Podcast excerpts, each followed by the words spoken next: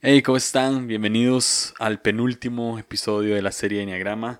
Debo confesarles, este episodio no estaba planeado, salió de una conversación que tuve con mi amigo Rick Santiago, que ya vieron en la descripción que está invitado. Eh, Rick me, me envió ah, algunos mensajes hablándome sobre cómo podía Dios prometer eternidad a cada tipo y, y, leí esos mensajes y me encantó, me voló la cabeza y bueno, no les quito más tiempo, eso hablamos un poco de esto en el episodio y de verdad, este, te doy muchas gracias si has llegado hasta acá, si has escuchado todos los episodios.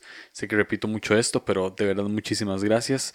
Eh, si estás escuchando este episodio desde Apple Podcast, eso es algo que nunca digo porque casi siempre se me olvida, pero sé que hay mucha gente que escucha desde Apple Podcast. Eh, me encantaría y me honraría mucho si me das un review si, si pones ahí este, cinco estrellas, si comentas algo eh, para que el podcast se pueda escuchar mucho más, si crees que esta serie de Enneagrama fue útil, si te gustó este, y puedes hacer eso por mí, te lo agradecería full.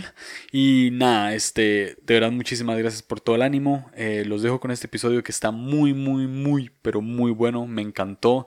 Eh, no por lo que yo ni siquiera digo nada, Rick habla completamente. Así que sí, los dejo con, con Rick este episodio está muy bueno. Espero que, les guste tanto como a mí. Y si Dios les habla algo, eh, si, si, sienten algo eh, especial en esto, por favor háganmelo saber. pueden escribirme a mí, pueden escribirle a Rick. Eh, Rick sale en Instagram como Rick Santiago, pero en vez de una O es un cero este, al final. Entonces búsquenlo, escríbanle, síganlo, escríbanme a mí si, si les gustó este episodio. denme todo el feedback, cosas buenas, cosas malas son bien recibidas. Y nada, entonces ya, no hablo más, los dejo con este episodio con Rick Santiago, Eternidad.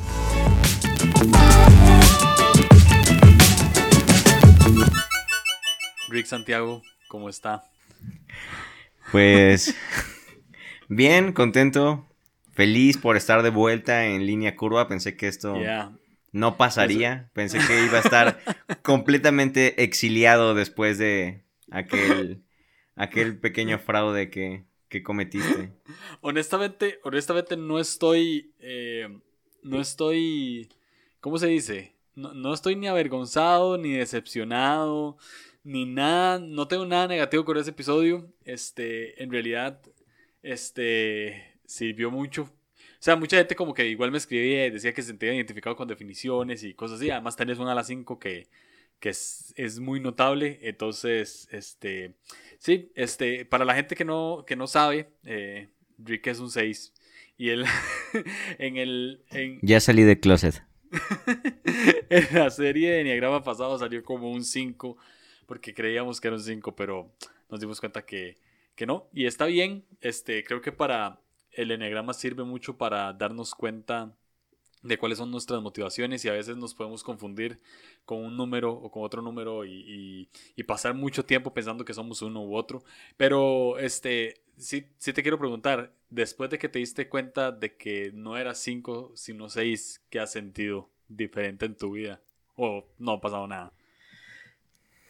No, sí, o sea, ah, la verdad es que fue, fue un proceso difícil, o sea, desde el momento en el que en el que Jesse me confrontó diciéndome que no era 5 y que era un 6, empezó, o sea, ya sabes, primero la negación, 100% la negación y yo me aferraba más y más y más a que era un 5, luego de eso empecé a considerar la idea, empecé a examinarme más, empecé a, a pues sí, a conocerme más. Y después de, no sé, o sea, como unos 5 o 6 meses, dije, ok, puede ser que sí sea un 6. O sea, tardé como 6 meses en considerar la idea de que podía ser un 6. Luego de eso, pues ya tú ah, veniste aquí a Puebla, platicamos, me conociste en persona y toda la, toda la cosa. Y dijiste, no, no eres un 6, eres un 9. Y mm, pues me explicaste, más o menos vi todo y dije, pues sí, o sea, la verdad es que no, no suena tan descabellado tampoco la idea. Pero me seguía haciendo mucho ruido el hecho de que tengo comportamientos externos y a veces motivaciones internas muy, muy del libro de 5, o sea, muy de estereotipo de 5. Ya, claro, estereotipo. Estereotipo de 5. Entonces la pelea seguía dentro de mí en realidad. Ya hasta donde fue un momento en donde dije, ok, necesito ser claro, necesito saber qué onda realmente conmigo mismo, qué está pasando. Y, no me acuerdo en qué libro de, de Enneagrama es algo que dice que te vuelves como un policía de ti mismo porque empiezas a, entrar como en guardia. Entonces, cualquier comportamiento que empiezas a hacer es como el cacharte a ti mismo haciéndolo, como de, ah, acabo de hacer esto, me acabo de dar cuenta que estoy haciendo esto, porque te ah. vuelves tan alerta, tan consciente de estar como que analizándote, que sí, que sí o sea, te, te empiezas a cachar a ti mismo haciendo cosas. Y eso me pasó. O sea, me empecé a dar cuenta de que definitivamente busco la. busco seguridad.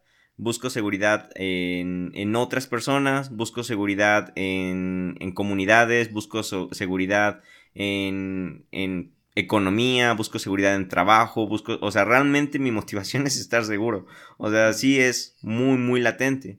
Nada más que a veces ese tipo de motivaciones me llevaba a comportamientos externos de un 5, como por ejemplo mi seguridad de querer estar bien y no ser criticado, no ser juzgado hacía que yo me apartara de las personas, que es un comportamiento de estereotipo de 5, ¿no?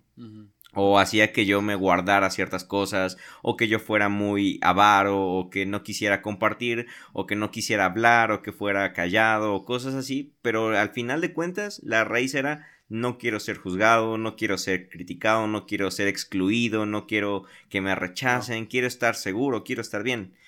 Y siendo muy sincero, o sea, tuve que realmente desmoronar por completo mi creencia de lo que yo era porque había ya fundamentado gran parte de mi personalidad en que era un 5 y me gustaba ser un 5. O sea, es algo que disfrutaba y me, me gustaba, pero eso es curioso porque pues de una u otra forma también creo que nace como de, de esa desintegración a tres, de querer pertenecer o tomar las máscaras de, de eso que yo creo que me va a dar seguridad. Entonces hubo una etapa de mi vida en la que yo me di cuenta de que el conocimiento, el leer, el ser inteligente, el ser un, intelectualoide y todo ese tipo de cosas a mí me iba a hacer, eh, no sé, como reconocido, popular o, me iba a traer como seguridad social. Entonces empecé a apostar todo hacia allá y, y, eso pues yo decía, soy un 5, pero no, realmente lo que quería era pertenecer a aquellos que yo admiraba, que eran las personas intelectuales, a que leen mucho y cosas así. Y, y está padre, o sea, está padre ya después de todo esa deconstrucción de mi identidad, porque ahora entonces puedo encontrar mi verdadera plenitud y saber que no necesito leer, no necesito ser un intelectual, no necesito ser un académico para sentirme pleno. Soy pleno en quien soy, soy pleno en Dios y el estar pleno me hace disfrutar leer, me hace disfrutar el conocimiento, me hace disfrutar el ser investigador, me hace disfrutar el, el todo eso que anhelaba y que me forzaba a hacer, ahora lo hago porque lo disfruto, ya no porque quiero pertenecer. Entonces, la verdad es que valió la pena. Fue difícil, pero creo que valió la pena. Yo creo que ya seis minutos de este episodio ya valieron la pena con todo lo que acabas de decir. Este eh, es muy cool eh, todo, todo lo que estás diciendo, porque hay mucha gente que no se siente eh, identificada con muchos números que, que, la gente dice que son, ¿no? O sea, como que dicen, no, yo soy un, un 8, o yo soy un 3, o yo soy un 4, o yo soy tal número. Y se ponen un número simple y sencillamente porque creen que es ser cool con ese número, ¿sí? O sea, como que les dice, eh, pues este número me hace sentirme bien y soy cool porque tengo este número. Y al fin es otro número y, no se están dando cuenta de cuáles son sus motivaciones por querer estar adoptando una personalidad que no es la de ellos. Es más una cuestión de estar aparentando. Y, justamente este episodio, eh, entre líneas y al final va a tratar mucho de, cómo Dios nos ve tal cual somos y cómo no solo nos ve tal cual somos, sino, sino cómo nos proyecta a la eternidad con Él, con esta personalidad. O sea, eh, una cosa es saber que Dios nos ve tal cual somos y otra cosa también es saber que Dios nos ama tal cual somos y quiere colaborar con nosotros tal cual somos y además eh, quiere vivir con nosotros una eternidad tal cual somos. Entonces, sí, estoy, eh, estoy muy feliz de que, de, que al final, este, porque yo sé, hubo como mucha eh, que es uno de los errores más grandes que podemos cometer en el enagrama. Como dicen ustedes, los mexicanos hubo como mucha carrilla, como muchas bromas, como, como mucha presión en cosas y, que, al final nos terminan como, como alejando o al final nos termina, ¿verdad? Como no me gusta el enneagrama porque en realidad me están etiquetando con un número con el cual no me quiero sentir identificado y, y al final como que eh, nos sentimos juzgados. Pero, pero me encanta saber que, que, y es lo que me ha gustado de toda la serie Enneagrama, que me encanta saber de que la gente se puede identificar con su personalidad, aceptarla a pesar de que tal vez no le guste y convertir debilidades en fortalezas. O sea, es mejor eh, admitir qué número soy a tratar de evadir eso y tratar de colocarme en otra personalidad solamente para sentirme cool. O sea, no creo que no tendría eh, sentido. Y es ahí donde cae que la mayoría de la gente no le gusta su número. o sea, la mayoría de la gente, la mayoría de la gente, eh, porque la mayoría de la gente no le gusta a sí misma. O sea, la, la, mayoría de la gente no le gustan sus defectos, no le gusta que se los digan. Y tampoco acepta sus virtudes como una falsa humildad. Entonces, me parece muy cool que, que, que no solo ahora identifiques que sos seis, sino que estás viviendo pues en crecimiento a ello, identificando qué es, y y te digo esto porque lo que, no, lo que a mí me costaba identificar, y te lo dije muchas veces, era tu desintegración a 3. O sea, yo decía, no creo que Rick sea un 6 por la desintegración a 3. Por eso creía que, era, que, eras un 9. Porque no te veía una desintegración a 3. Y, y me encanta que ahorita vos no solo eh, aceptas en un 6, sino que también estás viendo cuáles son tus debilidades y ya lo estás convirtiendo poco a poco en una fortaleza e integrándote. Entonces, sí, primero, eh, te felicito. te felicito por, por, por, encontrar bien tu número y por... Este, que suena muy extraño y, muy tonto, pero eh, no es una cuestión de, ah, te felicito porque ya, ya sabes que sos seis. No, no, o sea, es una cuestión de te estás conociendo vos mismo y estás tratando de convertir debilidades en fortalezas, que creo que ese es el propósito inicial del enneagrama. Pero bueno, eh, no, no, no, quiero hacer tanta larga esto. Este, Rick es un 6 y, y, sea ese su número o no, este, es de, de mejores amigos de un tiempo para acá. Entonces, te quiero mucho, bro. Un abrazo, un abrazo virtual. Nah, no te empieces a poner cursi. nah, sí, ya sabes eh, que que es bien correspondido y igual, o sea, la verdad es que, o sea, si algo yo agradezco de tu amistad es que me, pues sí, me, me aceptaste en mis etapas de crisis de existenciales y no solo me aceptaste, sino que me ayudaste.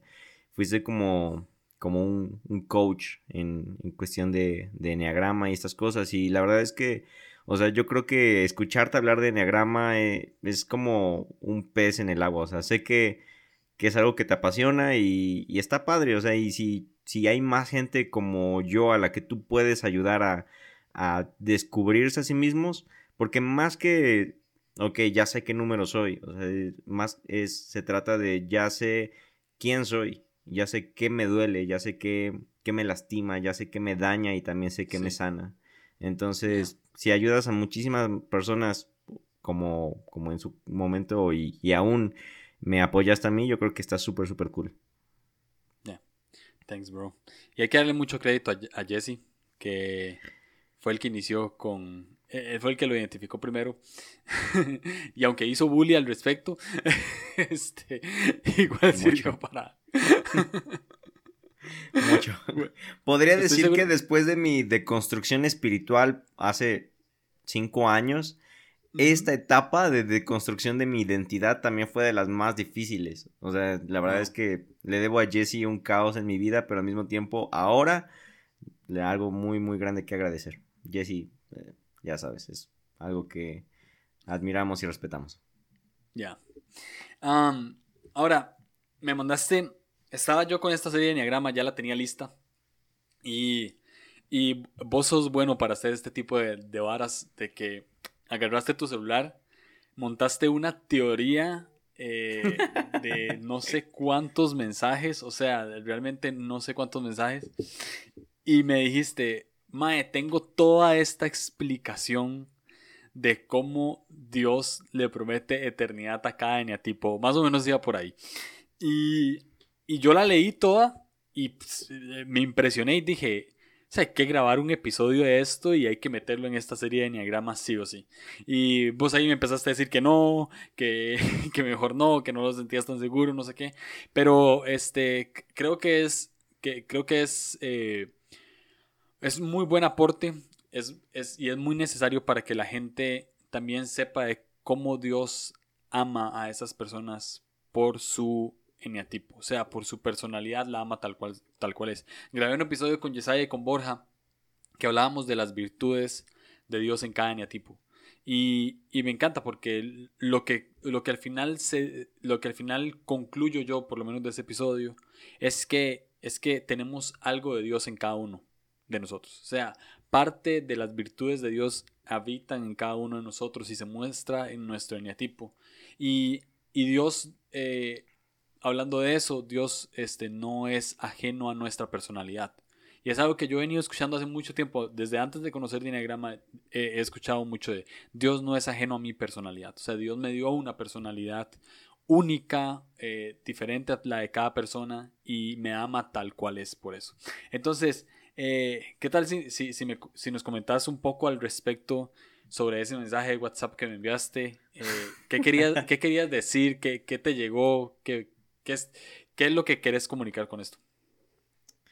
Ok, bueno, antes que nada, eh, yo en serio, o sea, creo que, no sé, me gustaría poner mucho contexto porque, o sea, Julio y yo platicamos todo el tiempo acerca de ideas o teorías o cuestiones raras, o sea, no es como que de pronto vi que estaba en su serie de Enneagrama o que le iba a lanzar y dije, ah, necesito salir ahí y le envié la teoría para nada. O sea, es cuestión de que siempre estamos hablando de, este tipo de temas.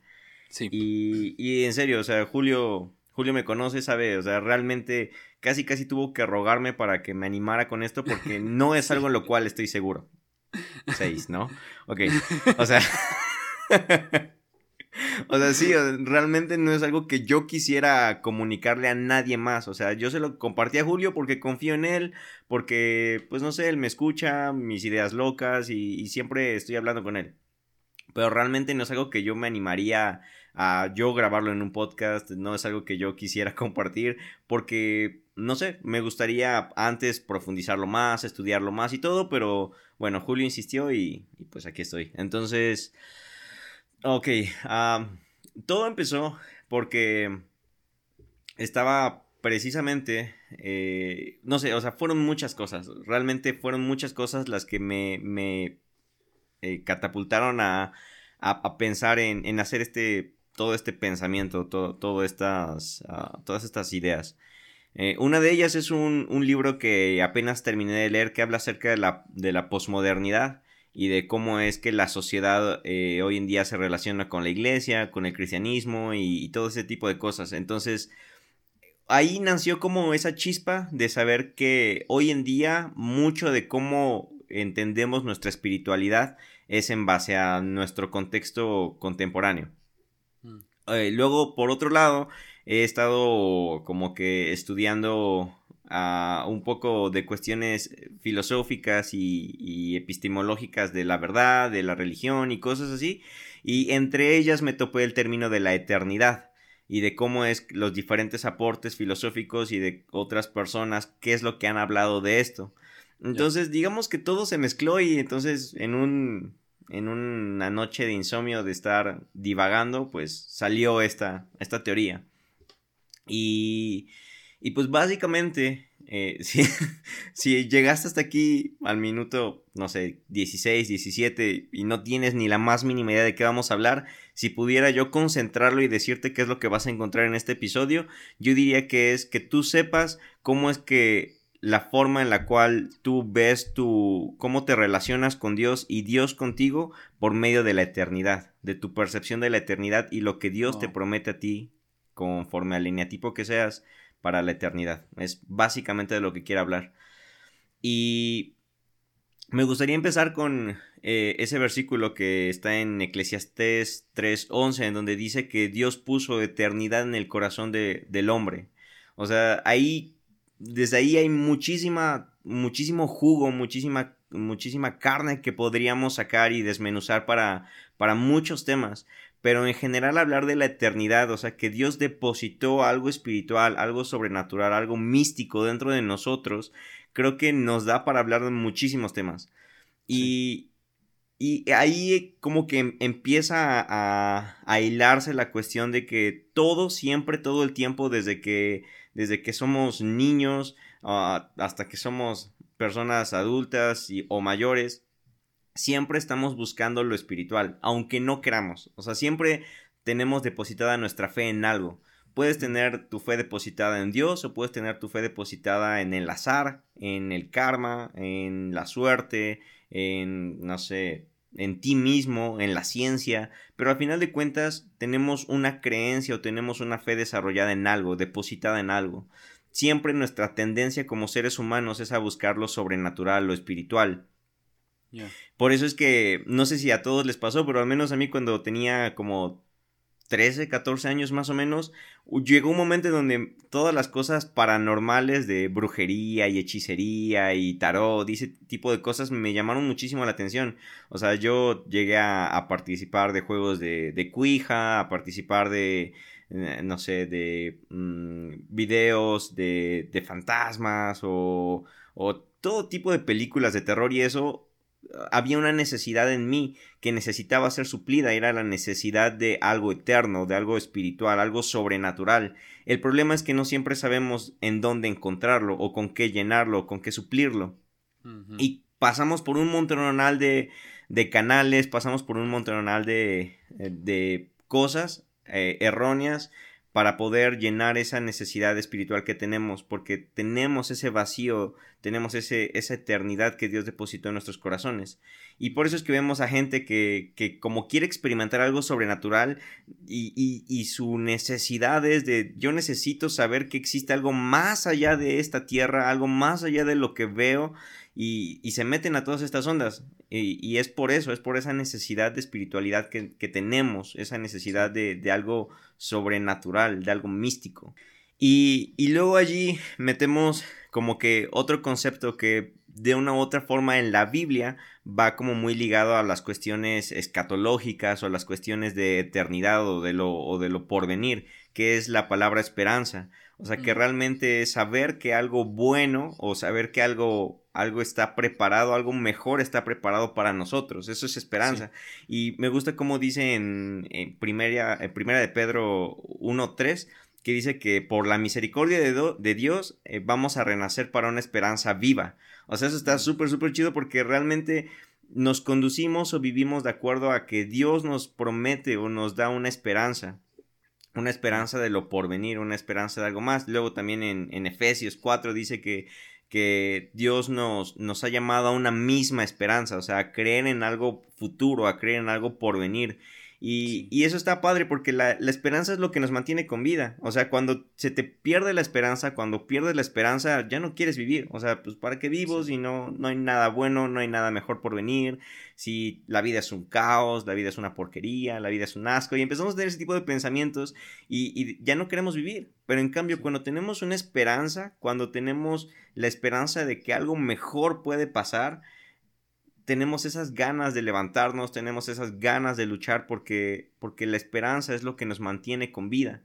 Mm. Y, y, allí también entra algo muy cool que es que la esperanza, o sea, esa visión de lo, de lo futuro es lo que va a afectar en cómo vivimos al día de hoy o qué es lo que hacemos hoy en día. O sea, dependiendo de qué es lo que tú vas a, qué es lo que tú vas a hacer, dependiendo de lo, de lo, que tú crees que va a pasar más bien, es como empiezas a comportarte. Por ejemplo, uh, no sé, o sea, nosotros como cristianos decimos, eh, yo creo que, que en el, bueno, obviamente depende de la denominación y un chorro de cosas, ¿no? Pero yo creo que va a haber un juicio, un juicio donde Dios va a separar los buenos y los malos, ¿no? Es algo que muchos mm. creen, creemos.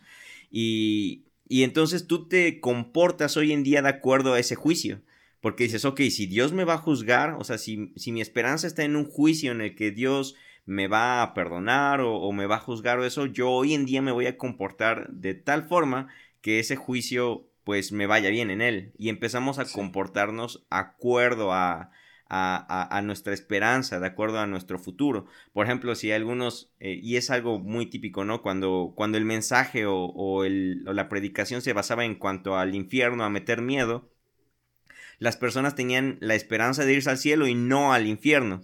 Entonces decían, no, no, no, pórtate bien porque si no te vas a ir al infierno, pórtate bien porque si no, este, imagínate, vas a pasar una eternidad con el, con el diablo y en el lago de fuego y, siendo torturado y un montonal de cosas, pero al final de cuentas, lo que creemos que va a pasar en el futuro afecta cómo es que vivimos hoy en día. Y de hecho hay un versículo que es ah, Colosenses 1, 1 algo, 1.27, sí, le das, bueno, Tú lo tienes, léelo.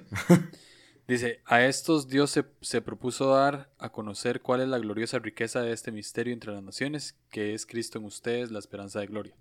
O sea, nuestra esperanza es Cristo en nosotros, es la gloria venidera, y eso es lo que el autor de, Colosenses le estaba diciendo a, esa iglesia, o sea, de acuerdo a lo que ellos eh, esperaban, de acuerdo a la esperanza que Jesús nos prometió, la gloria que Jesús nos prometió, compórtense. O sea, es básicamente el mensaje del autor. Hey, ya les dije lo, que, lo bueno que viene, ahora compórtense de acuerdo a ello. Y entonces en esto podemos ver cómo es que nos desenvolvemos de acuerdo a lo que esperamos.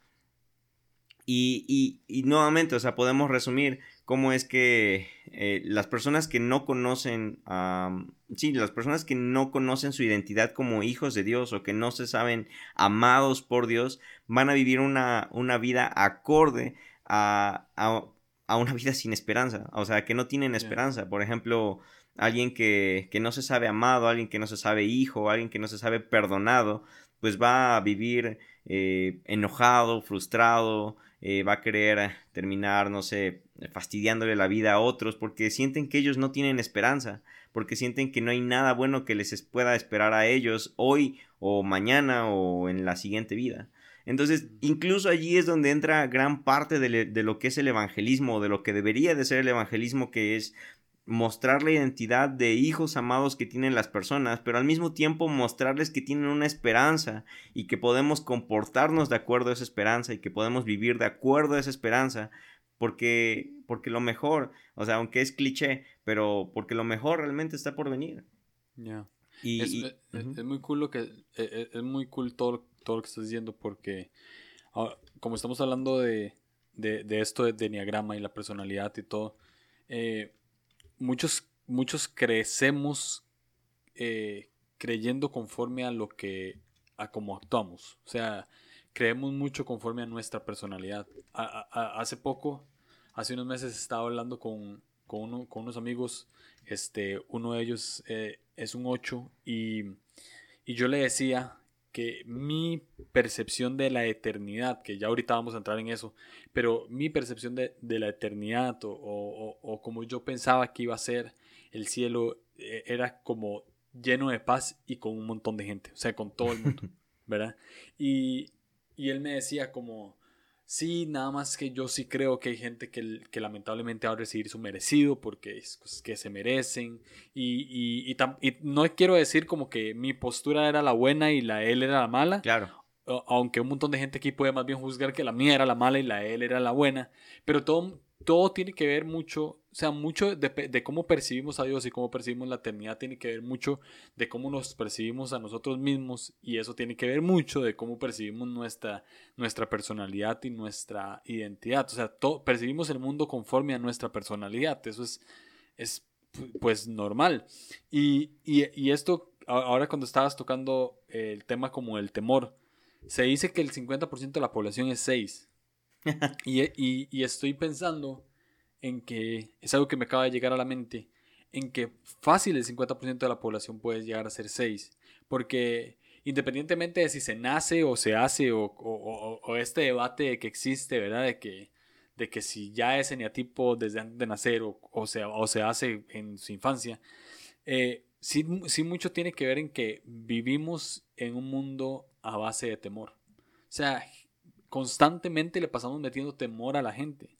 Y, como vos decís, todos estamos proyectados a la eternidad. Todos nos hemos hecho esta pregunta. Todos. ¿Qué pasa después de morir? Se lo preguntamos a nuestros papás, se lo preguntamos a si vamos a una iglesia, a nuestros líderes, si no formamos parte de una iglesia, a nosotros mismos o a la, a la gente. Siempre preguntamos qué va a pasar cuando nos muramos. Y parte de que la, la mayoría de la población sea seis, tiene, siento yo, no sé, será una teoría errónea, pero debe ser mucho a que constantemente le metemos miedo a la gente. O sea, a niños les pasamos metiendo miedo. Y claro, ¿cómo no van a pensar peores escenarios si a veces no le estamos dando una esperanza firme sobre el futuro? Y, o sea, es muy bueno. Creo, creo que puede ser cierto, puede ser que no sea así, pero tendría mucho sentido de que a veces no le estamos dando una, espera, una, una perspectiva eh, de esperanza o, buena acerca del futuro y por eso es que la gente empieza a pensar en sus peores escenarios. O sea, creo que, que, mucho tiene que ver, pero si quieres continuar. Sí, no, de hecho algo, algo que acabas de decir, o sea, a lo mejor no es que el, el, el hecho de estar infligiendo todo el tiempo miedo haga que el 50% de la población sea 6, sino que es probable, o sea, igual en cuestión de teoría, sino que es probable de que esa mentalidad que tenemos de, funcionar por medio del miedo ha hecho que el 50% de la, de la, población que es 6 sea un 6 no sano. O sea, oh, un 6 inseguro, un 6 con miedo, un 6 que se comporta eh, con, con, temor, que no tiene eh, seguridad, que piensa solamente en escenarios malos.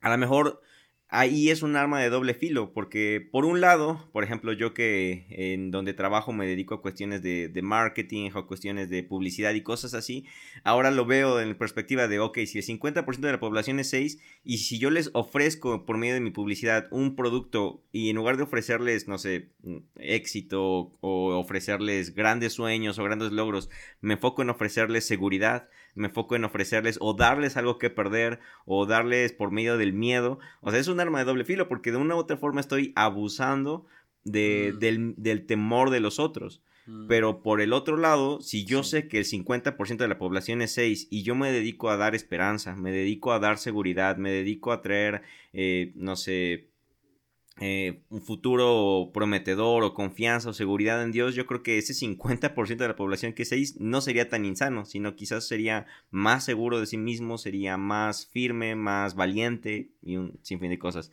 Entonces creo que... igual, puedes hablar de, de, apocalipsis y rapto en tu iglesia y probablemente se te va a llenar. O sea... Sin problema. A base, si, si, lo, si, lo haces a base de temor, probablemente tu iglesia se te va a llenar. O sea, claro que tiene que ver muy, muchísimo eso. Pero sí súper, súper contraproducente el saber que, el 50% de la población es 6. Pero bueno, ok. Continuamos con, la, con, este asunto.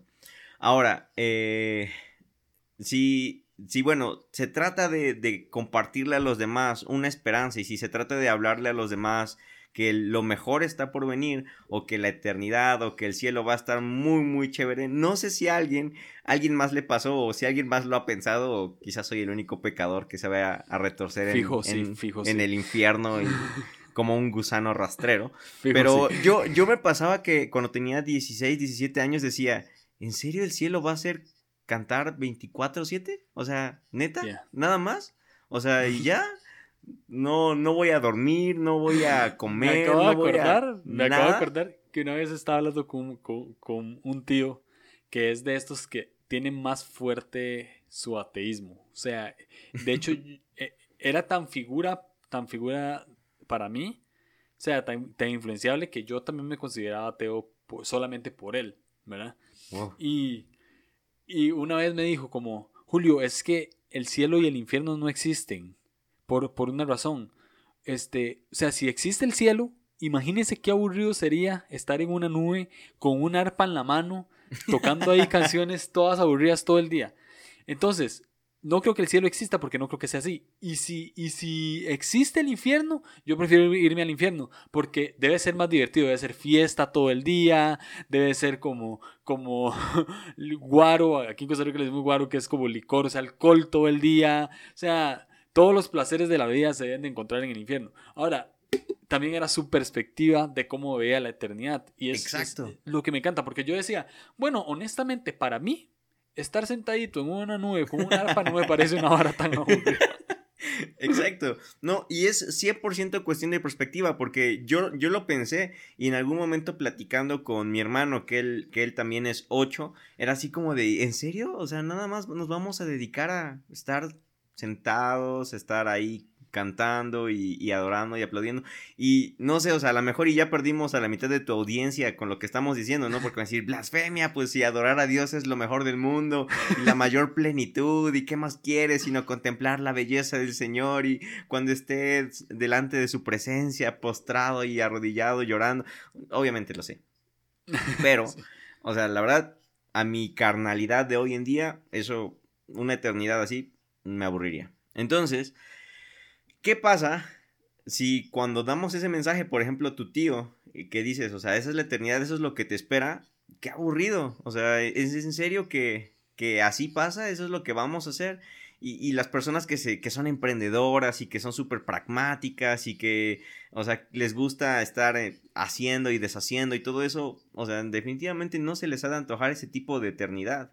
Y yo creo, y allí es donde, donde empiezo como a que desarrollar un poco más la cosa, porque es fácil darse cuenta de cómo en la Biblia eh, Dios, conforme a cada época, conforme a cada tiempo, promete un diferente tipo de, eternidad, o sea, para lo que se necesitaba. Y es, es muy, no sé, igual aquí a lo mejor es un tema un poco delicado, pero por ejemplo, Jesús diciendo que, prometiendo un lugar, una eternidad con calles de oro, con donde va a haber alimento todo el tiempo, en donde, eh, no sé, habrá prosperidad y cosas así. O sea, para su tiempo, para personas que sus calles eran de tierra, que sus calles eran de arena, que vivían al día, que a lo mejor no tenían que comer, que había pobreza y todo eso, pues era una esperanza súper, súper alentadora y decir, ok, yo quiero ese cielo, yo quiero esa eternidad, yo quiero ya no este polvo que me ensucia mis sandalias y que mis pies los tengo mugrosos y luego tengo que comer con los pies en la cara casi del otro de a un lado.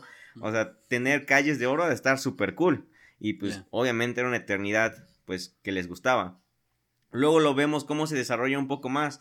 Y por ejemplo en, en, Apocalipsis, o sea, vemos eh, después de que, de que eh, eh, la gran, de que Jerusalén es destruida y todos son desterrados por el cristianismo por ahí del 67 después de Cristo, si no, si no me equivoco, pues el hecho de que en, Apocalipsis o de que los, los apóstoles o, los autores del Nuevo Testamento empiezan a prometer una nueva Jerusalén, o sea, que te empiezan a prometer una Jerusalén vestida de novia, santa, perfecta, eh, con calles inmaculadas, que desciende desde la presencia del, cielo. O sea, tenemos que entender el contexto de, de los eh, de los cristianos, de los judíos en aquel tiempo. O sea, Jerusalén era todo para ellos. Su vida entera giraba en torno al templo.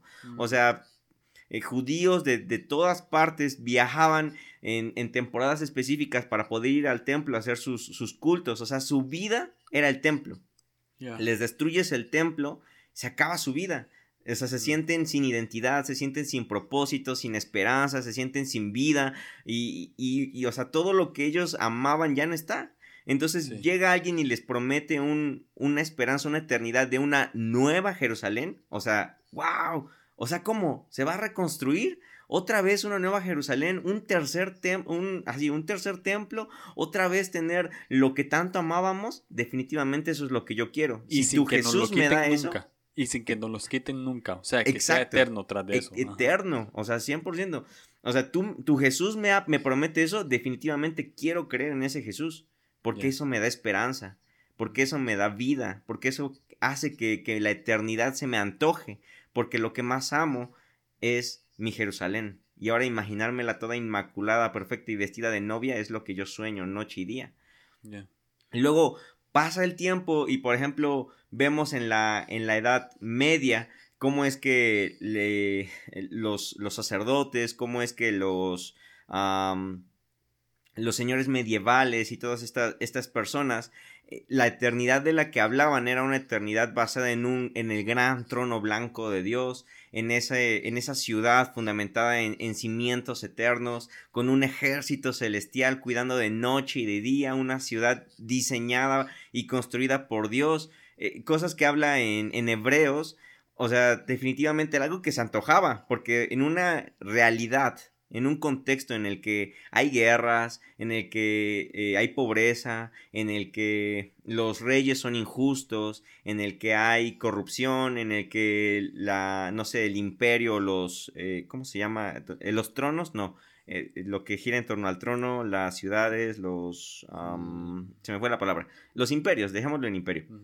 Los imperios están hechos un caos. Si tú llegas y me prometes un, a un dios como un rey, eh, como un rey medieval, pero bueno, como un rey bondadoso, en una ciudad perfecta, rodeada de ángeles todo el tiempo, custodiada de noche y de día, definitivamente esa eternidad para mi contexto se me antoja, porque estoy harto de vivir en guerra, porque estoy harto de ser esclavo, porque estoy harto de ser abusado. Entonces, si tú me prometes abundancia, si tú me prometes una ciudad sólida, yo quiero pertenecer a ella.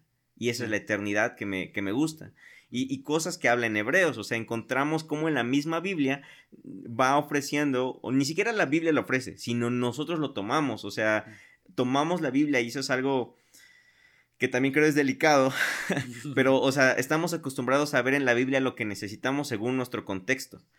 Eh, hay versículos que vamos a ir descartando y versículos que vamos a ir tomando y que estaban a lo mejor un poco olvidados, y estoy diciendo olvidados entre comillas pero les vamos dando un, significado a lo que necesitamos para nuestra época. Y eso es, eso es lógico que lo vamos a hacer porque lo hacemos con todo. No es lo mismo que alguien leyera a, Nietzsche en su misma época que lo leamos hoy en día. O sea, le damos un contexto completamente diferente. Y lo mismo hacemos con la Biblia. Y, luego, por ejemplo, si tú me ofreces una eternidad en, el, en tiempos del Renacimiento, cuando se está descubriendo América, cuando, cuando cambia por completo la percepción del tamaño de la Tierra, o sea, nos damos cuenta, bueno, no nos damos, ¿no? Obviamente, en, Occidente, en Oriente, en, en Europa, toda esa parte, se dan cuenta de que la Tierra no es tan pequeña y que avanzando no te caes un acantilado o, a un abismo sin fin, sino que la Tierra es redonda y, es enorme y hay más continentes y hay lugares inexplorados y un montonal de cosas. O sea, ¿te imaginas el estar abrumado con saber todo lo que no conoce, lo que no conocían, con todo lo desconocido, la inestabilidad de su ritmo de vida que llevaban en aquel tiempo, pues era lógico que por medio del arte, por medio de las predicaciones, por medio de poemas, por medio de canciones, por medio de pinturas, todo reflejara lugares tranquilos, reflejara eh, pastos verdes, aires templados, eh, ríos que suenan bonito, los pajaritos por ahí paseándose. Y eso es porque eso es lo que más deseaban, o sea, deseaban paz, o sea, estaban viviendo eh, en el Renacimiento una, una época de gran, gran cambio, o sea, todo era desconocido ya y de pronto todo era tan grande y, y, en esa época pues se sentían tan pequeños y todo tan inseguro que lo que más deseaban era ese, ese Salmo 23 en delicados pastos me harás descansar. O sea, yo quiero eso. O, por ejemplo, imaginar eh, todo en perfecta armonía con los jardines, los campos, y, luego aún más, ¿no? Como dice en, eh, eh, la promesa en Isaías 11, que, que el, el jaguar estará con, con el cordero, el, león comerá con la vaca y no tendrán de qué asustarse y el niño podrá meter su mano a la, junto con las serpientes y no, la, y no lo morderán y no se envenenará. O sea, todo eso es lo que ellos deseaban. Entonces, una esperanza como la de Isaías capítulo 11, o sea, una eternidad así es lo que ellos más anhelaban y era lo que más se predicaba. O sea, tú ves los cuadros renacentistas y mucho es esto. O sea, es paz, tranquilidad, los cantos, las poesías, todo era en giro a buscar esa paz, a llegar a un lugar eterno en donde hubiera tranquilidad, armonía, paz, calma, seguridad. Y, poco a poco así se va desarrollando, igual ya para, para no extenderme tanto y dar toda la historia de la humanidad, pero por ejemplo vemos ya más a, finales del, siglo XIX, ya un poco más en la, en la modernidad, posmodernidad y todo esto, lo que más se empieza a predicar es casas de oro, se empieza a predicar mansiones enormes, coronas, joyas, eh, coronas con joyas y, y, recompensas cada uno según sus obras. O sea, es como, ok, tú quieres una casa muy grande, pórtate súper bien para que entonces tengas una mansión de oro junto al, junto al mar de cristal. Porque si no te portas bien vas a tener nada más una chocita de oro. Entonces, si quieres una casa grandota, necesitas portarte súper bien y amar a Dios y todo eso. Pero al final de cuentas refleja ese, esa percepción capitalista eh, retributiva que tenemos hoy en día. O sea, eso de mientras más trabajo, más gano. Mientras más eh, le echo ganas en, cuanto a la economía, pues mejor, mejores cosas materiales tengo. Eh, nos prometen o, la predicación de, ese tiempo y este tiempo, porque aún todavía se escucha mucho, es de una ciudad, este, igual, ¿no? Como, como tipo en, en aquel tiempo de, del primer siglo.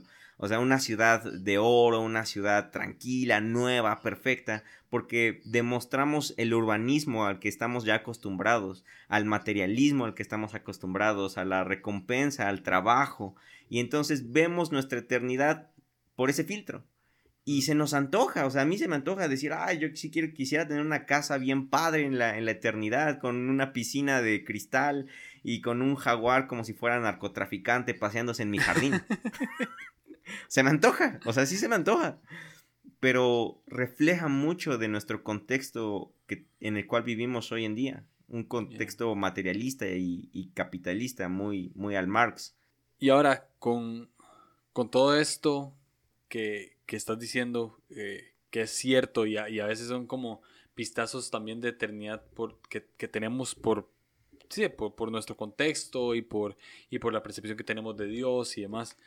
También también nuestra personalidad tiene un, un... O sea, no solamente el contexto histórico tiene una percepción de la eternidad, sino que también nuestra personalidad tiene una, una percepción de la, eternidad. Entonces, eh, me habían mandado eh, cómo Dios le promete eternidad a Caen y a Tipo.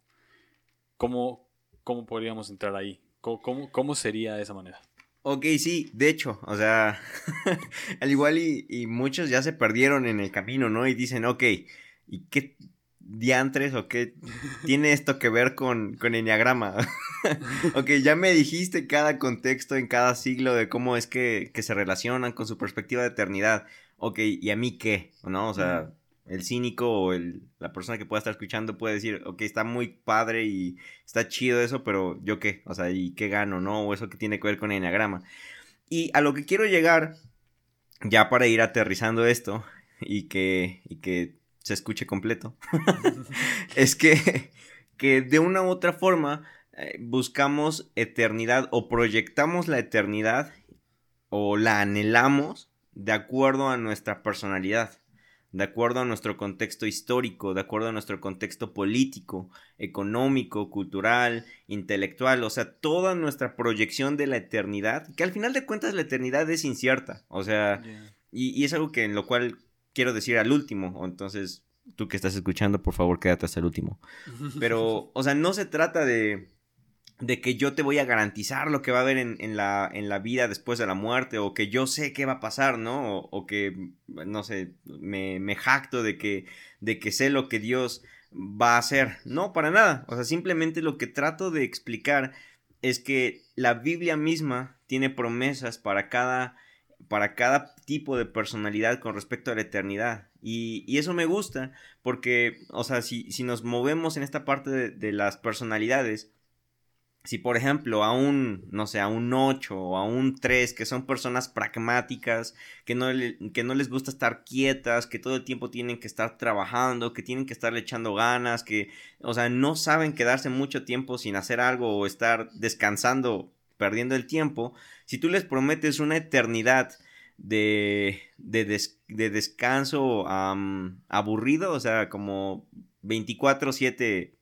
por decirlo así, estar adorando o estar contemplando nada más hacia la nada o hacia el, cielo o lo que sea, yo creo que, pues sí, o sea, no, no se les ha de antojar. O, o por ejemplo, si le decimos a, a un 9, por ejemplo, si yo te dijera, hey Julio, imagínate una eternidad en la que no vas a dormir. No vas Oh, nunca a descansar. No vas a estar nunca en una casa, sino que todo De el hecho- tiempo vas a estar movido. De Y- hecho, hace poco estaba pensando justamente en eso, de que hace poco dije, madre, ¿cómo serán los días, los días en la eternidad? Porque yo necesito dormir. O sea, yo necesito tener un tiempo para tomar café. o sea, Sí, claro. Sí, 100%. O sea, y por ejemplo, si a un 7 le, le dices que no va a haber como aventuras o que va a estar todo el tiempo tranquilo y en paz y completa solemnidad, o sea, definitivamente, pues qué aburrido. Y, y yo creo que ahí entra lo que realmente quiero transmitir, que es que Dios es tan infinito, Dios es tan pleno, Dios es tan perfecto y tan bueno y conoce tan increíblemente bien a su creación. O sea que, ya saben, el típico versículo de que nos conoce cuántos pelos en la cabeza tenemos, cuánto más no conoce nuestros anhelos, nuestros deseos, nuestros sueños, lo que nos llena, lo que nos apasiona. Mm, Y estoy seguro que la eternidad que Él nos dará, ya aquí hablando en terreno de especulación, es una eternidad que a todos vamos a estar plenos, que todos vamos a estar felices, que todos vamos a estar llenos de gozo. mm, Entonces, por ejemplo, a mí como ya oficialmente, em, eh, eh, como oficialmente anunciado un buen 6 con ala 5 que soy, si veo en la Biblia que, que Dios promete una eternidad en la que el conocimiento de Dios dice en, en Juan 17.3 que la vida eterna es que me conozcan a mí. O sea, tener una vida eterna, una eternidad con la oportunidad de seguir conociendo de Dios, tener una eternidad de, de seguir aprendiendo, tener una eternidad de seguir creciendo intelectualmente o investigando o, o no sé, o sea, lo que a mí me gusta pues se me antoja. O sea, se me antoja decir, genial. O sea, voy a tener, después de esta vida, voy a tener otra oportunidad más. No solo una oportunidad, sino una eternidad completa para poder seguir investigando y creando teorías locas del enneagrama y la eternidad. Qué cool. O sea, quiero Sí. esa. Quiero esa eternidad. Y eso es para mí como, como 6 a las 5. Pero... ¿Cómo lo podríamos ver de 1 a Ujú. 9? ¿Cómo, cómo, cómo, cómo, ves a Dios eh, hablándole de eternidad a uno? Ok, ah, pues, o sea, aquí creo que entra mucho y, y es en lo que creo que me...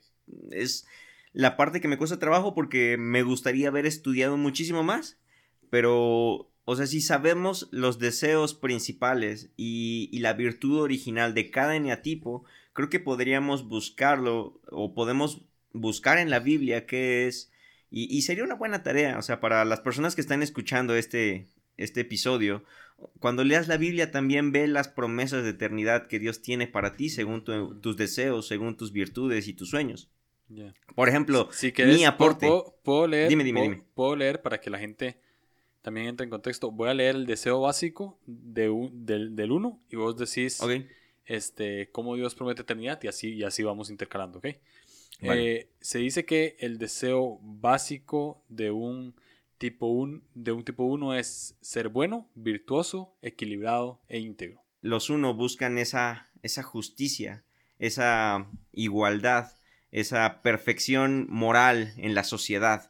Y por ejemplo, me gusta lo que dice en Segunda de Pedro, capítulo 3, verso 13, dice: Pero nosotros esperamos, según sus promesas, cielos nuevos y tierra nueva en los cuales mora la justicia. O sea, Wow. ¿te das cuenta? O sea, Pedro, bueno, el autor de, de la segunda epístola de Pedro te está diciendo un nuevo cielo, una nueva tierra en donde va a morar la justicia. Yo creo que para un uno eso es un alivio, pero principalmente su deseo interno, que es lo que tú mencionaste, que es que ellos son buenos o que van a ser buenos. Y, y en primera de, de Corintios 15, 52, sí, 15, 52 dice que tendremos un nuevo cuerpo perfeccionados en él. En primera de Juan 3, capítulo 3 del 2 al 3 dice, Amados, ahora somos hijos de Dios y aún no se ha manifestado lo que hemos de ser. Pero sabemos que cuando Él se manifieste seremos semejantes a Él, porque le veremos tal como es. Y luego dice, y todo aquel que tiene esa esperanza en Él se purifica a sí mismo, así como Él es puro. O sea, me encanta porque para uno no saber, o sea, mis imperfecciones lo que, lo que no me gusta, lo que tanto mi juez interno me critica, ya no va a estar, porque voy a ser como Cristo, voy a ser como Jesús y Él me purifica en Él. Entonces, creo que aún uno eso, que es su deseo más vehemente, que es el ser buenos, creo que debe traer mucho consuelo saber que en la eternidad lo va, lo va a estar, lo va a lograr. Ahora tengo el tipo 2. El, tipo 2 es sentirse, el deseo básico es sentirse amado. Que, que, quiero agregar algo aquí. Cada eneatipo tiene deseo básico y tiene miedo básico. Y, lo que, y lo que nos está diciendo este, e, estos vistazos de eternidad es que Dios va a cumplir nuestro deseo básico y va a, va a deshacer nuestro miedo básico por medio del amor. Entonces, ¿cómo sería el deseo básico de un 2? Eh, eh, ¿Cómo sería la eternidad para un 2 con su deseo básico de sentirse amado? En Apocalipsis 21:4 dice, enjuagará a Dios toda lágrima de los ojos de ellos y ya no habrá muerte, ni habrá más llanto, ni clamor, ni dolor, porque las primeras cosas pasaron. O sea, ya no habrá la necesidad... Mm, ah, ¿Cómo decirlo? O sea, sí habrá tanta bondad por parte de Dios que ellos, el 2, va a poder ser amado sin que Él tenga que suplir esa necesidad de otros, porque eso es lo que pasa en los dos. O sea, ellos creen que para ser amados tienen que suplir a otros. Y aquí Dios va a suplir a todos. Entonces ellos van a poder ser amados por quienes son. Y, y aquí quería mezclar también un, me gustó más que un versículo, también quizás esto sea una blasfemia para alguien por ahí, pero encontré un, un fragmento de una poesía o un pensamiento de San Juan de la Cruz mm. y se los voy a leer. Dice, ¿os imagináis qué será llegar allí y encontrarnos con Dios y ver aquella hermosura, aquel amor que se vuelca en nuestros corazones, que sacia sin saciar? Yo me pregunto muchas veces al día, ¿qué será cuando toda la belleza, toda la bondad, toda la maravilla infinita de Dios se vuelque en este pobre vaso de barro que soy yo, que somos todos nosotros, y el poder ser amados en una fuente inagotable. Mm. Me encanta. O sea, San Juan de la Cruz creo que lo dice perfecto. O sea, vasos de barro que van a ser plenamente e infinitamente amados por la eternidad. Creo que eso es un aliento, un aliento para un dos. Ya. Ah, el 3 dice que el deseo básico es sentirse valioso, aceptado y deseable. Ok, ese está, está interesante porque igual, o sea, parte del comportamiento o, deseo externo de un, de un 3, pues es la actividad, o sea, les gusta trabajar, les gusta estar emprendiendo, estar haciendo cosas. Y, me gusta como en Isaías 65, 21 dice, en aquel tiempo edificarán casas y morarán en ellas, plantarán viñas y comerán del fruto de ellas. No edificarán para que otro habite, ni plantarán para que otro coma, porque según los días de los árboles serán los días de mi pueblo, y mis escogidos disfrutarán la obra de sus manos. Mm. O sea, aquí el profeta lo que está diciendo es, ah, o sea... No vas a dejar de trabajar. Básicamente, o sea, yo sé que aquí muchos expertos en la Biblia van a decir, ¿no? Así como de, ay, pero esa, esa promesa no es precisamente para la eternidad, sino para un futuro Israel después del exilio y un montón de cosas, y yo lo entiendo. Pero al final de cuentas, lo que está mostrando el profeta es el corazón de Dios de decir, hey, vas a poder trabajar, pero vas a poder disfrutar tu fruto. O sea, vas a trabajar lo que tú quieres trabajar y vas a poder eh, deleitarte en tu trabajo, nadie te va a robar lo que estás trabajando tú, nadie más se va a meter en, tus asuntos, sino que ahora tú vas a labrar tu propia tierra, vas a tener tu propia casa, vas a poder construir para ti y vas a poder... Vas a ser tu propio jefe. Esa es, esa es la eternidad perfecta de Forex. Vas a ser tu propio jefe. Exacto, sí, o sea, básicamente eso es aquí lo que el profeta también está prometiendo. Y yo creo y que me encanta, y me encanta, porque también lo que parte de todo esto es, vas a ser aceptado y vas a ser valioso en la eternidad.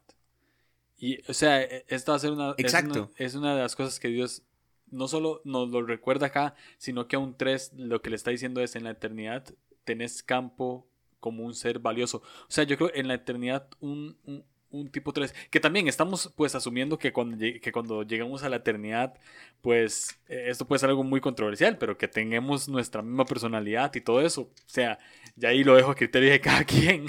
Pero eh, para un tipo 3 es muy importante saber que no va a tener que hacer esfuerzos para, para sentirse valioso. Ya lo, ya lo va a hacer y ya lo es. O sea, en este momento ya lo es, no tiene que hacer esfuerzos para sentirse valioso, pero en ese momento ya va a tener la plenitud de que no va a tener que hacer absolutamente nada para ser quien es y va a poder trabajar en lo suyo y como vos decís, eh, cosechar de lo que siembra y labrar su propia tierra y demás.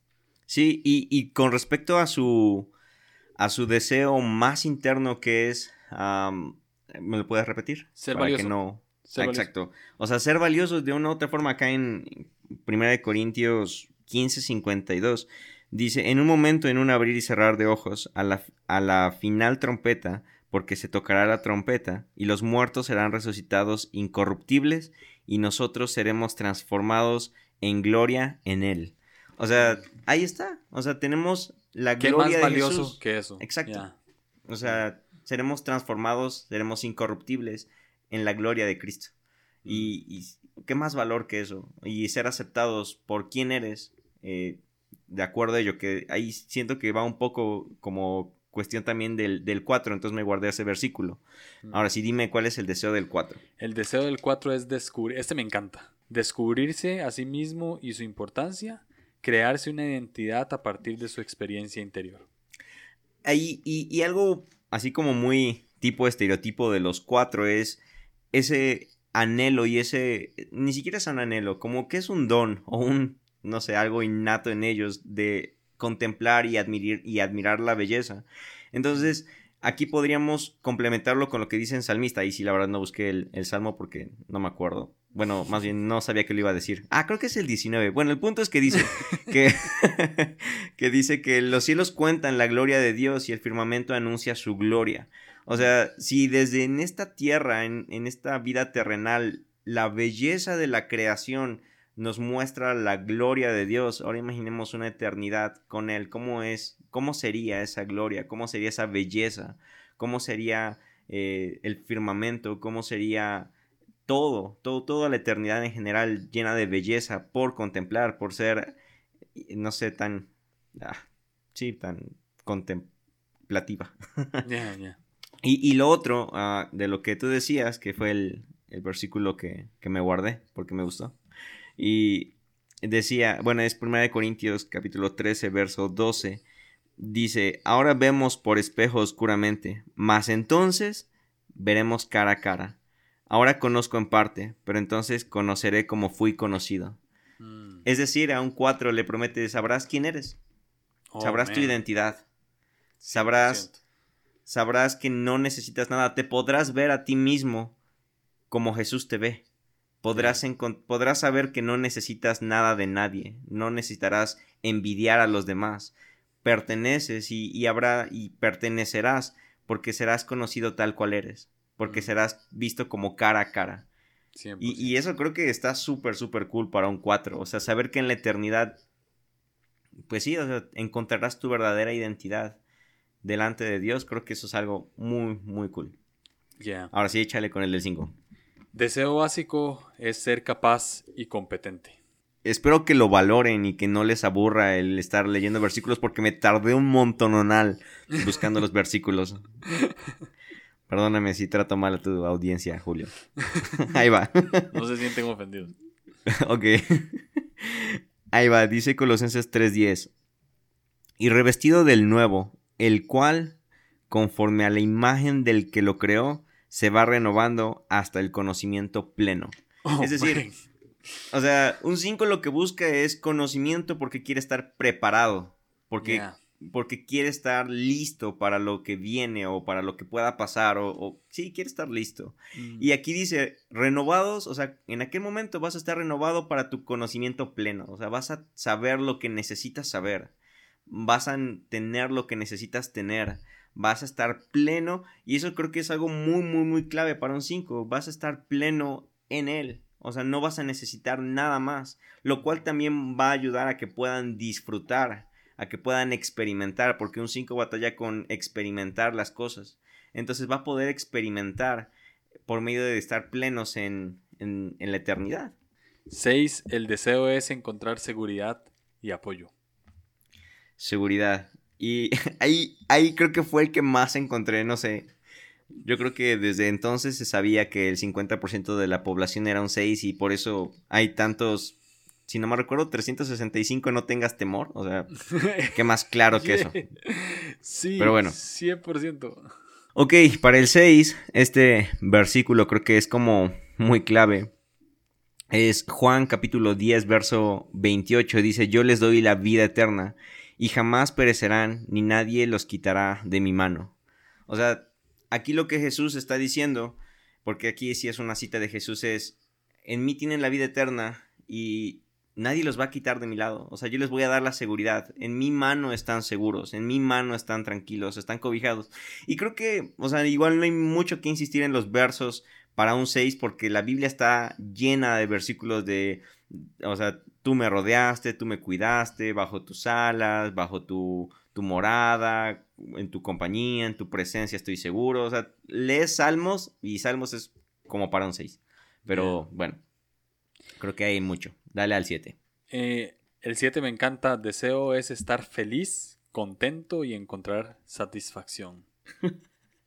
ok, y, y para eso encontré uno, eh, uno que me gustó mucho. Está en, en Lucas. donde está Lucas capítulo 22, verso 30. Y, y habla acerca de...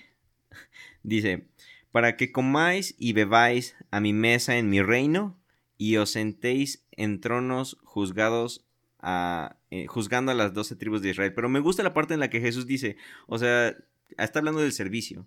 Y luego dice, yo pues asigno un reino con mi padre, me lo asignó a mí, para que comáis y bebáis. O sea, un 7, dile, hey, en la eternidad vas a poder comer y beber. Y luego, por ejemplo, está la parábola de la fiesta, está la parábola de, ah, del gran banquete y todo esto. ah, o sea, va a haber fiesta en el cielo. Sí, Eso suena súper, 100%. súper, 100%. súper old school, pero o sea, sí, va a haber 100% cierto. fiesta en el cielo. Sí, 100% cierto. Además va a ser, eh, eh, creo, creo Y que... libre del dolor, ¿no? Que es algo que, Yeah. que ellos tienen. Uh, o sea, sí, huyen del bueno dolor. eso, muy bueno eso. Y, y en la Ya no la- ya no la- ya no habrá habrá- dolor. Ya no habrá dolor ni enfermedad. O sea, 100%. Eso, eh, eh, eso es muy acertado. Y a- además de que no va a haber dolor, va a haber aventura y va a haber fiesta todo el tiempo. Está Exacto, y también va a haber descanso y templanza, que de una u otra forma es como la virtud del 7. Ya. Bueno, dale al 8. Protegerse, decidir su camino en la vida. Vamos a ver qué tanto le pegamos con este versículo. Es Salmos capítulo 2, verso 8. Y dice, pídeme y te daré por herencia las naciones y como posesión tuya los confines de la tierra. Como Ey, ya. 8. 100%. En la eternidad, imagínate, heredarás los confines de la tierra y las naciones para que puedas conquistar, para que puedas seguir luchando, para que puedas seguir trayendo justicia, para que puedas seguir esforzándote. 100%. O sea, en la eternidad no es que se, se acabó el trabajo, sino que el trabajo mejoró y ahora es apasionante. 100%. Ya no solamente es un rato, sino tienes una eternidad y las naciones enteras. Mm. O bueno, como sea que se vea la eternidad, ¿verdad? Y me Pero, encanta no sé. porque me encanta también porque creo que la eternidad va a ser el espacio para un 8 para ser 100% vulnerable como tal vez no lo pudo ser en la tierra. O sea, No, y, y me encanta porque de hecho en... Es en Marcos capítulo 12, si no me recuerdo, donde Jesús dice que seremos como ángeles. mm, Si no me recuerdo, la virtud del, del 8 es la inocencia. mm, Entonces, lo que Jesús está diciendo es, serás inocente como un ángel. Es decir, Wow. serás transparente, serás blanco, serás limpio, eh, no sé, o sea, como un ángel, sí, pues, o sea, sí, inocente. 100%, yo sé, yo sé que tal- a uno le puede pegar mucho el hecho de que sí va a ser bueno y que es bueno, pero un 8 constantemente tiene que repetirse que es bueno también. Y, y Dios lo que le va a dar a entender en la eternidad es que va a ser bueno. O sea, ya todo lo malo pasó, toda la herida pasó, toda la lucha, todos los golpes de la vida pasaron. Va a haber un tiempo de estabilidad. Y ahora el 9. Este es mi favorito. Eh, el deseo es mantener la estabilidad interior y la paz mental. Ok, para que te vayas a dormir. Predíqueme, predíqueme. Para que te vayas a dormir tranquilo. Dice, segunda de Tesalonicenses, capítulo 1, verso 7. Y a vosotros que sois atribulados, dará reposo con todos los demás, cuando se manifieste el Señor Jesús desde el cielo con los ángeles de su poder. Mm. Si tú estás nueve atribulado, Dios te dará tu descanso. Yes. Y- Yes. Y, y- y hay más, fíjate que para nueve encontré muchos, yo creo que también por algo ha de ser. Pero Apocalipsis 14, 13 ah, está padre porque dice, oí una voz que desde el cielo me decía, bienaventurados de aquí en adelante los muertos que mueren en el Señor. Sí, dice el Espíritu, descansarán de sus trabajos porque sus obras con ellos siguen. Amén. Descansarás de tus trabajos porque tus obras, o sea, lo que pasó, lo, lo terrenal, las obras que hiciste ya. O sea, tu historia te acompaña, las obras te acompañan, pero Así sea. descansarás, encontrarás descanso plenamente en él. Y, y otro de Apocalipsis es en capítulo 3, verso 5. El que venciere será vestido de vestiduras blancas y no borraré su nombre del libro de la vida. Y confesaré su nombre delante de mi Padre y delante de sus ángeles. Eso me gustó porque un 9, su anhelo o su deseo es reconocimiento. Y entonces saber, exacto, eh, ser importantes, sentirse importantes. Y aquí lo que está diciendo es, yo, Dios, yo Jesús, confesaré tu nombre delante de mi Padre y delante de los ángeles. Es decir, te daré reconocimiento. Wow. Sabrás que eres alguien y sabrás que eres importante, porque te voy a llamar por nombre. Eso creo que para un 9 es como algo muy, muy, muy cool. Sí, casi lloro. Estoy. Amén a eso. Amén. Entonces sí, creo que, o sea, básicamente, perdonen si se hizo un poco tedioso, o sea, la, la verdad sé que estar leyendo los versos y todo puede ser un poco difícil, pero básicamente lo que quería o mi teoría con respecto a esto es que Dios en la eternidad va a ser tan infinita y tan vasta para cada uno de nosotros que vamos a encontrar nuestro deseo y nuestro consuelo. Sí. Vamos a ser sanados y saciados.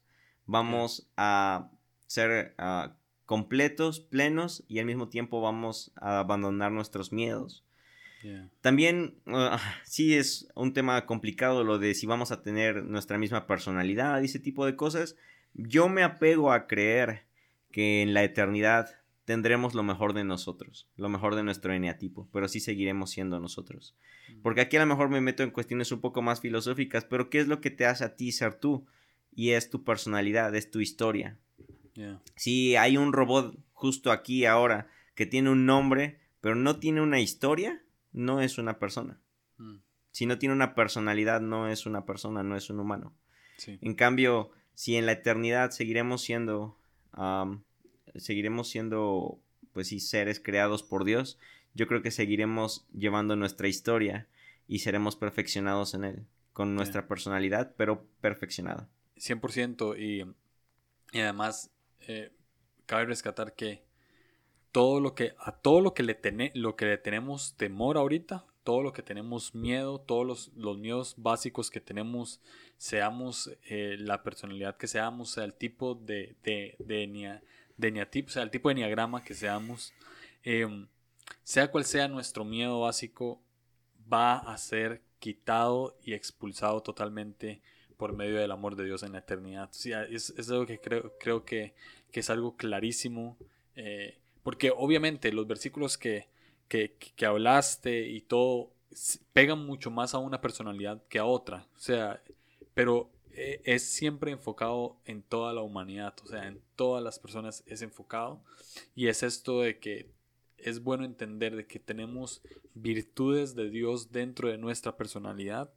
O sea, cada, como, como, como lo hablamos en, en el episodio con, con Borja y Yesaya, o sea, hay virtud de Dios en cada eneatipo y, y, y esto, pues como decís vos, también lo vamos a poder perfeccionar en, en la eternidad. O sea, vamos a ir perfeccionándonos en esto hasta llegar a nuestra mejor versión, o sea, la mejor versión de nosotros mismos. eh, como dijiste en, en el tipo 4, me encantó que es, es ver, ver, ver un espejo y ver la perfección, ¿no? O sea, todo esto es simplemente algo que queremos decir y transmitir a las personas que tal vez ven la eternidad como algo incierto, más en estos tiempos que vemos todo incierto, ¿verdad? El futuro siempre es algo incierto.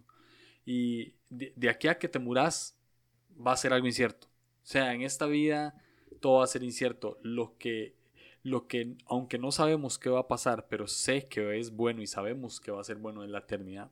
Y va a ser ese momento en el que no va a haber llanto ni dolor, no, no, no va a haber angustia, va a haber fiesta, va a haber justicia, va a haber paz, va a haber identidad, va a haber valor, va a haber seguridad.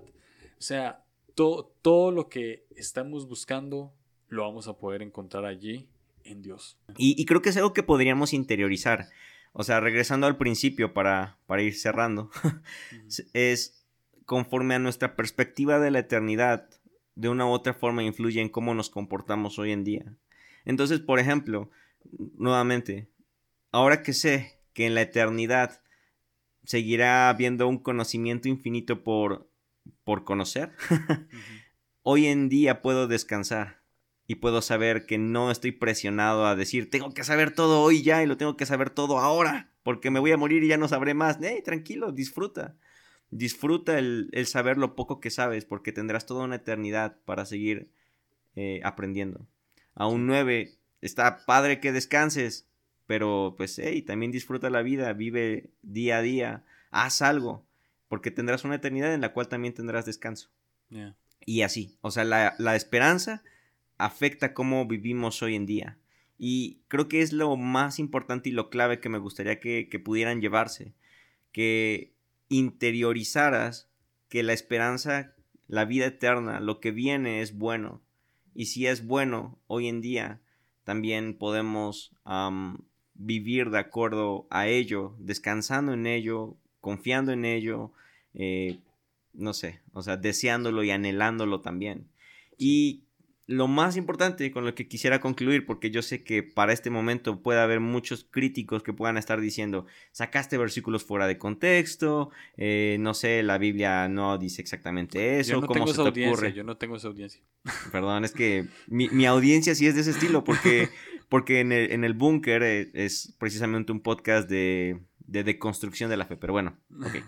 Si tu audiencia no es así, pero si llegase a ver a alguien que lo pudiera estar pensando, de decir, hey, este, no sé, ¿cómo se te ocurre hacer semejante blasfemia de mezclar la Biblia con, con la herejía esa del, del, horóscopo de los cristianos, que es llamado enneagrama?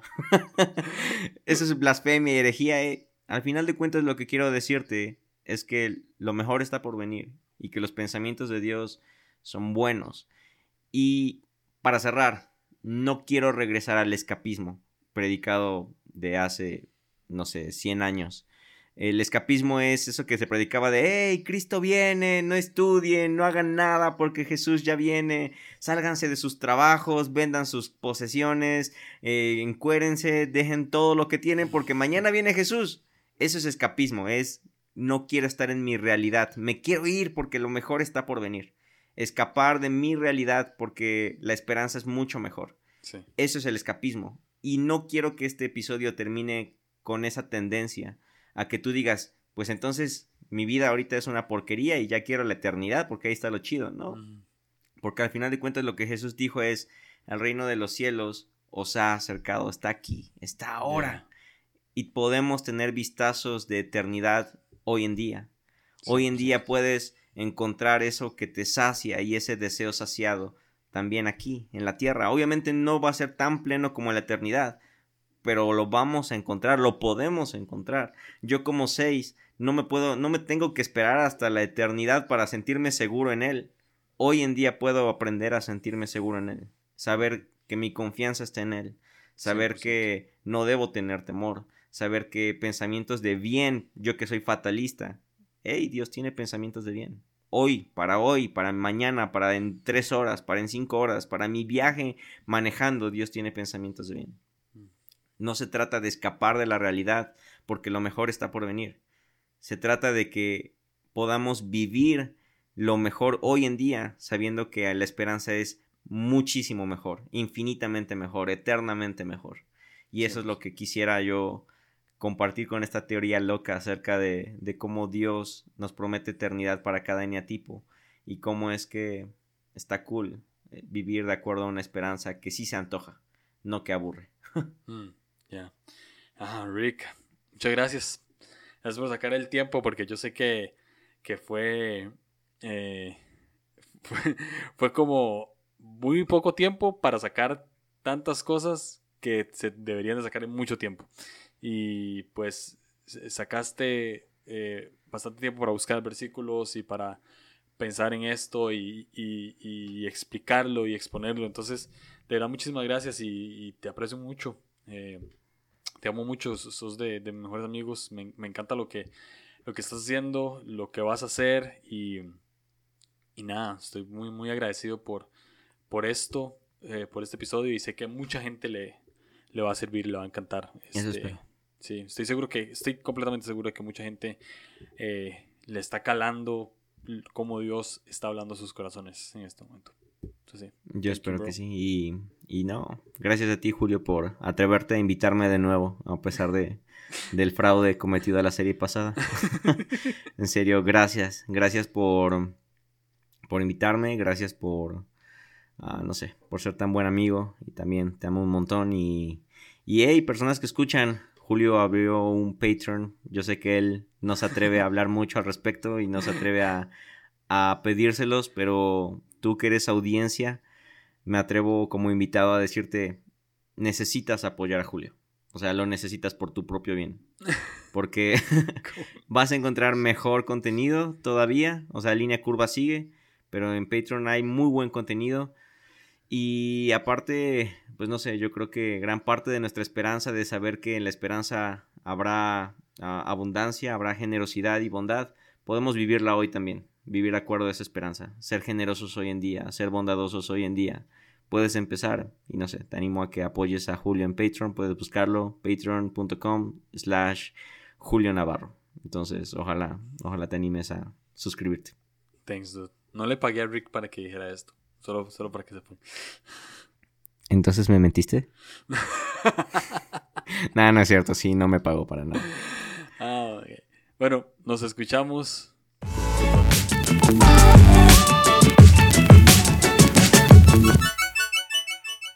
Ah, yo ya paro de grabar, ¿verdad? Dejan,